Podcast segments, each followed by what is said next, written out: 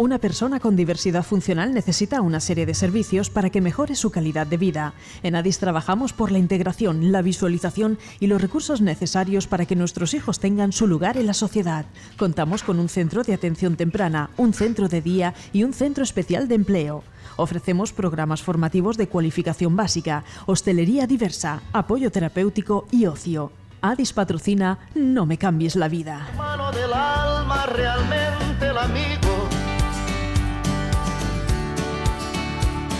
Estamos en directo aquí en Radio Sureste Cope. No me cambies la vida. Es el momento de dar la bienvenida a nuestros invitados. Por una parte tenemos a José Manuel. Buenos días. Hola, buenos días. ¿Cómo estás, compañero? Muy, muy bien. Samantha, qué bien te veo. Buenos días. Buenos días. ¿Qué tal todo? Bien. Bien, bueno, pues nada, estamos a 21 de marzo. Y hoy vamos a hablar de algo que lamentablemente nos ha sorprendido, por desgracia, a todos. Eh, no esperábamos que, que todavía en estos tiempos que corren, pues aún salen los tanques a, a generar pánico, a lamentablemente tener que, que, eh, que decir que gente fallece, ¿verdad? El conflicto bélico de, de Rusia, la invasión Rusia a Ucrania, es algo que nos duele a todos. Y para ello vamos a, a dar la bienvenida a Luz, que es ucraniana. Luz, buenos días. Hola, buenos días. Bienvenida.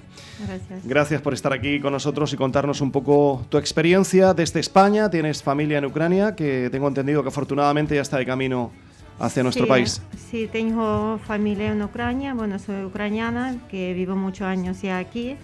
Tengo familia aquí. Bueno, claro, familia, mm, la mayoría de familia tengo ahí. Claro.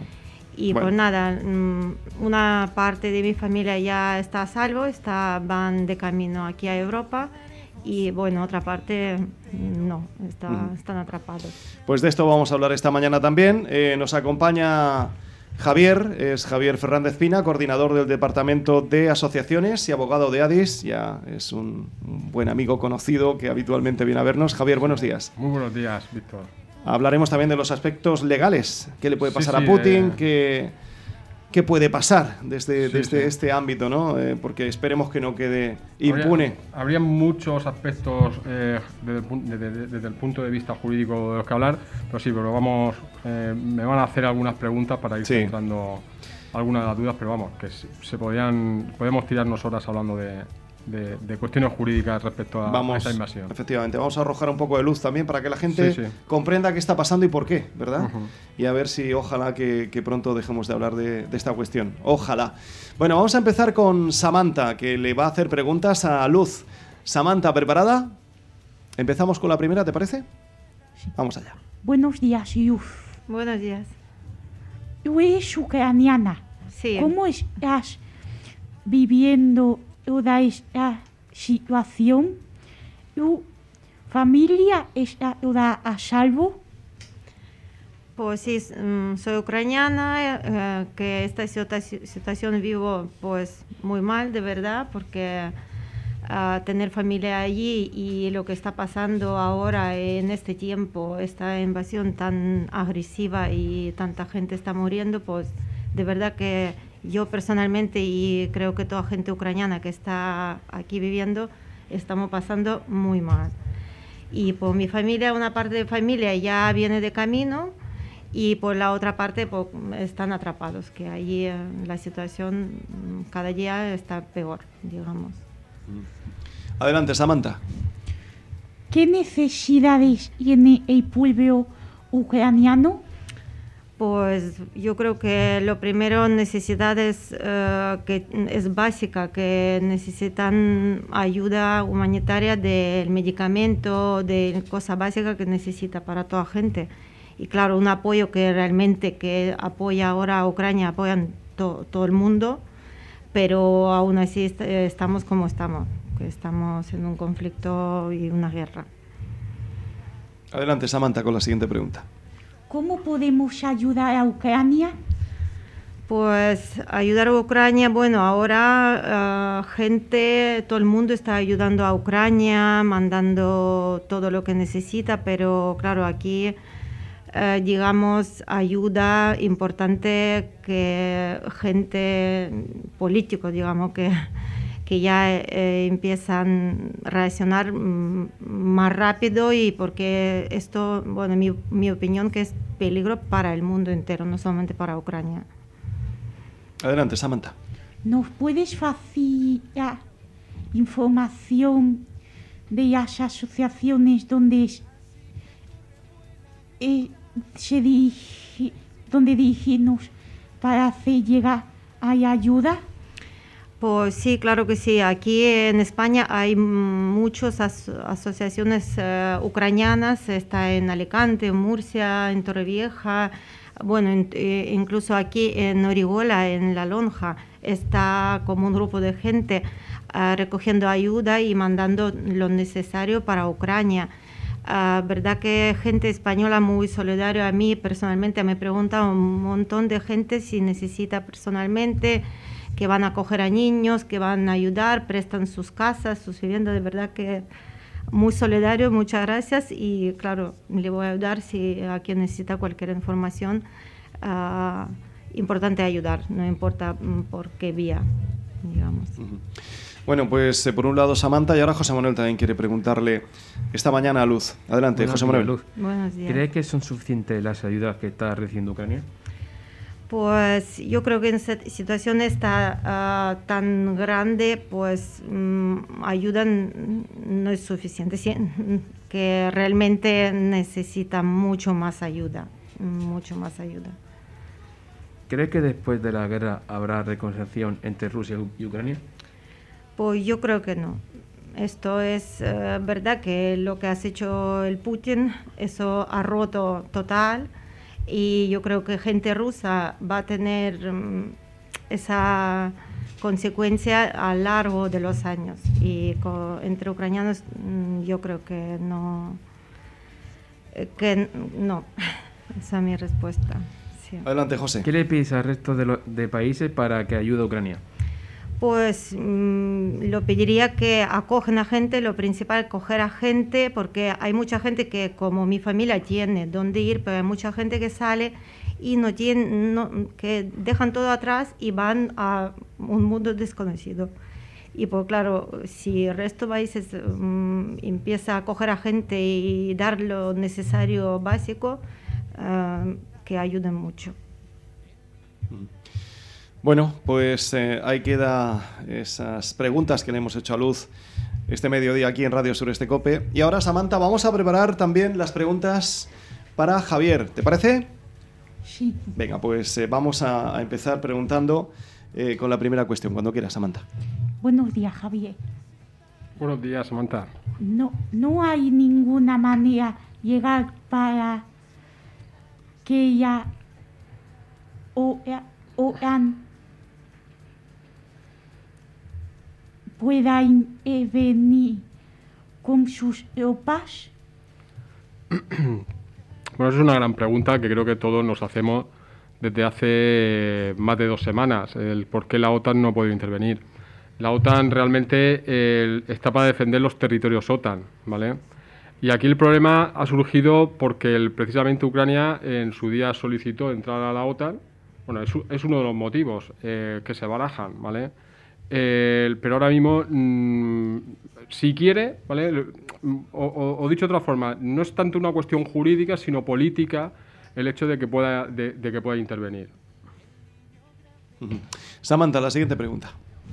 ¿Dónde deben di- dirigirse todos los refugiados para ser ayudados en España? Mira, todas las personas que quieran ser considerados o tener la, con- la condición de refugiados eh, tienen que ir a, comisaría de la Policía Nacional. O en su defecto se vayan a, los servicios sociales de cada ayuntamiento que al final se los remitirán a, la comisaría porque ese estatus jurídico se lo va a conceder lo que es la, policía la policía nacional y además aunque se gestionen a través de las comisarías locales el- es la central de Alicante la que la que va al final eh, a gestionar todo, todo toda esa solicitud todo ese, todo ese expediente admi- administrativo Vamos, Samantha. ¿Qué proceso hay que seguir para acoger a niños sin sus padres? Mira, para lo que es la solicitud de acogimiento, es una solicitud que se, se tramita ahora mismo ante la Consellería competente eh, de Bienestar Social, ¿vale? Eh, ya están diciendo las consellerías que bueno, pues con la situación en la, en la que estamos, que se vaya tramitando, que también antes también se puede hacer, eh, a través de los servicios sociales de las entidades locales, es decir, de los ayuntamientos, que es la que va a canalizar ¿vale? esa, esa, esa relación entre el ciudadano y, la, y, la, y el organismo autonómico eh, con esa competencia para, para resolverla.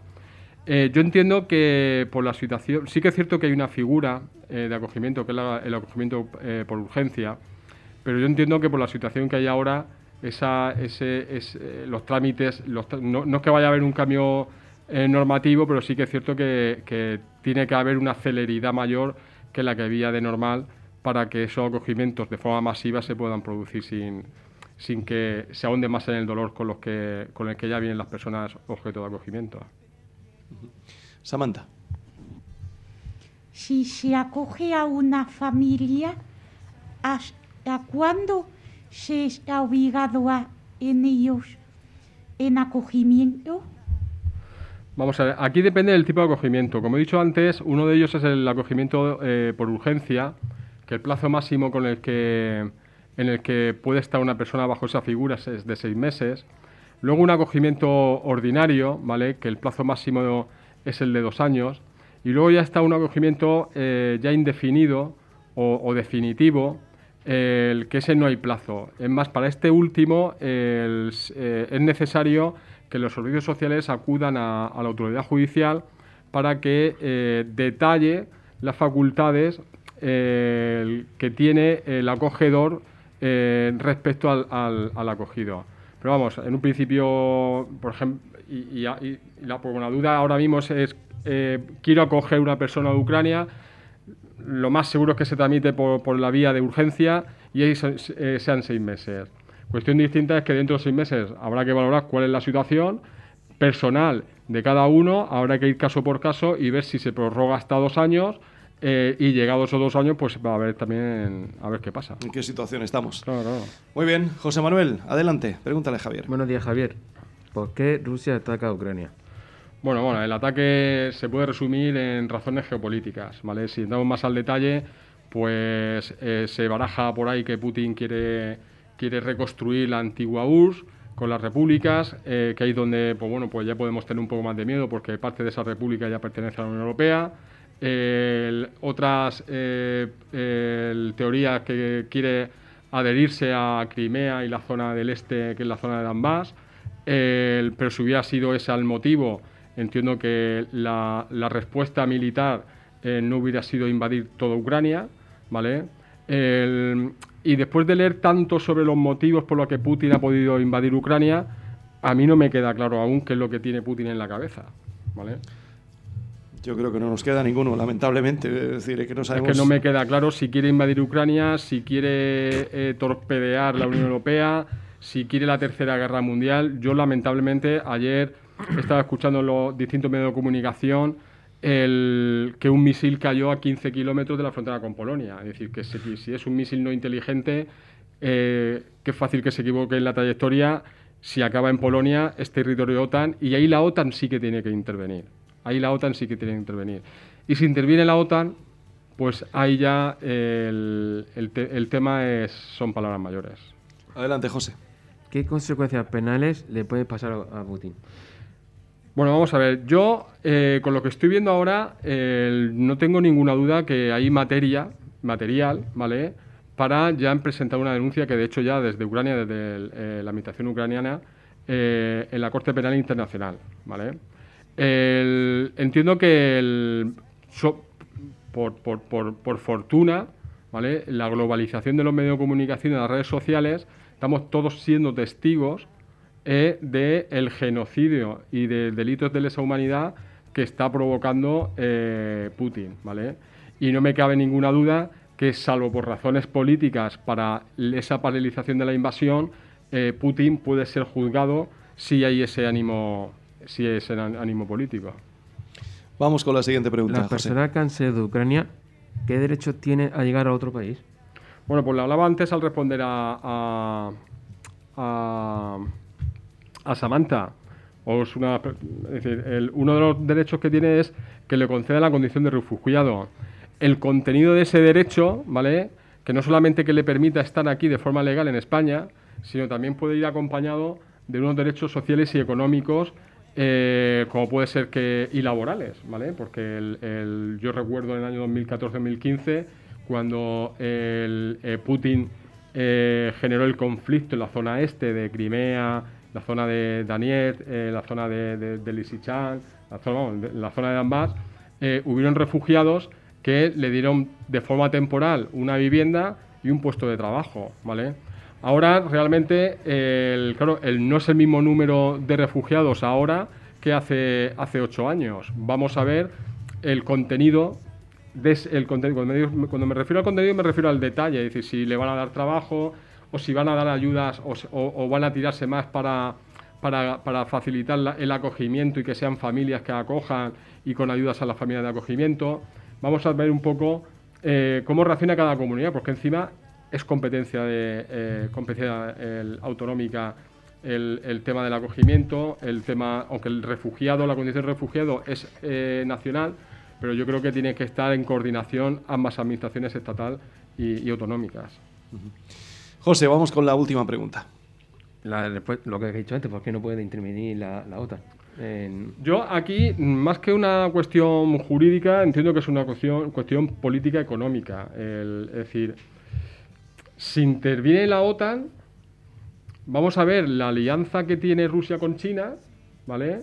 Se dice por ahí, ya salió en algún medio de comunicación hoy, que China tenía conocimiento de lo que iba a hacer Putin y se entendió por la comunidad internacional mayoritaria que era un mal menor ¿vale? el no intervenir Ucrania. Es decir, se prefirió a las sanciones económicas y a ese estrangulamiento de la economía rusa para presionar a Putin, ¿vale?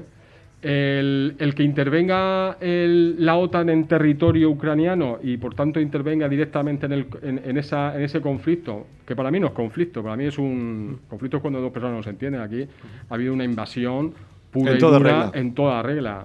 Eh, ha, bajado con toda su artillería eh, Putin a Ucrania eh, y, abusando de, esa, de, ese, de ese poderío, pues está causando lo que todos estamos viendo causando.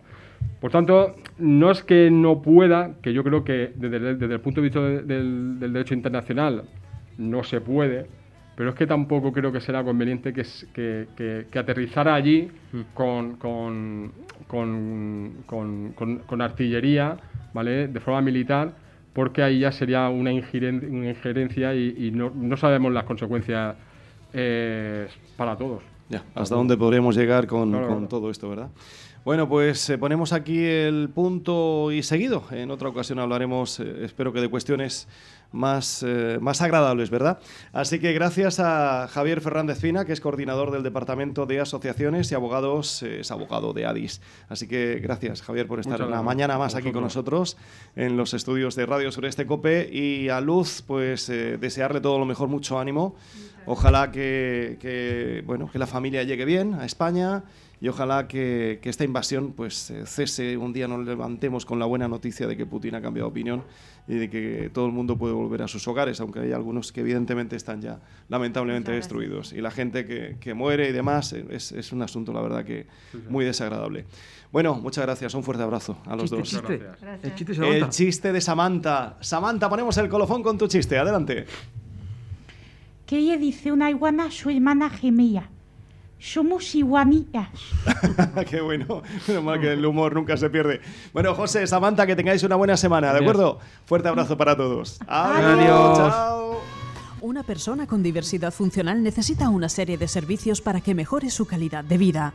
En ADIS trabajamos por la integración, la visualización y los recursos necesarios para que nuestros hijos tengan su lugar en la sociedad. Contamos con un centro de atención temprana, un centro de día y un centro especial de empleo. Ofrecemos programas formativos de cualificación básica, hostelería diversa, apoyo terapéutico y ocio. ADIS ha patrocinado No me cambies la vida.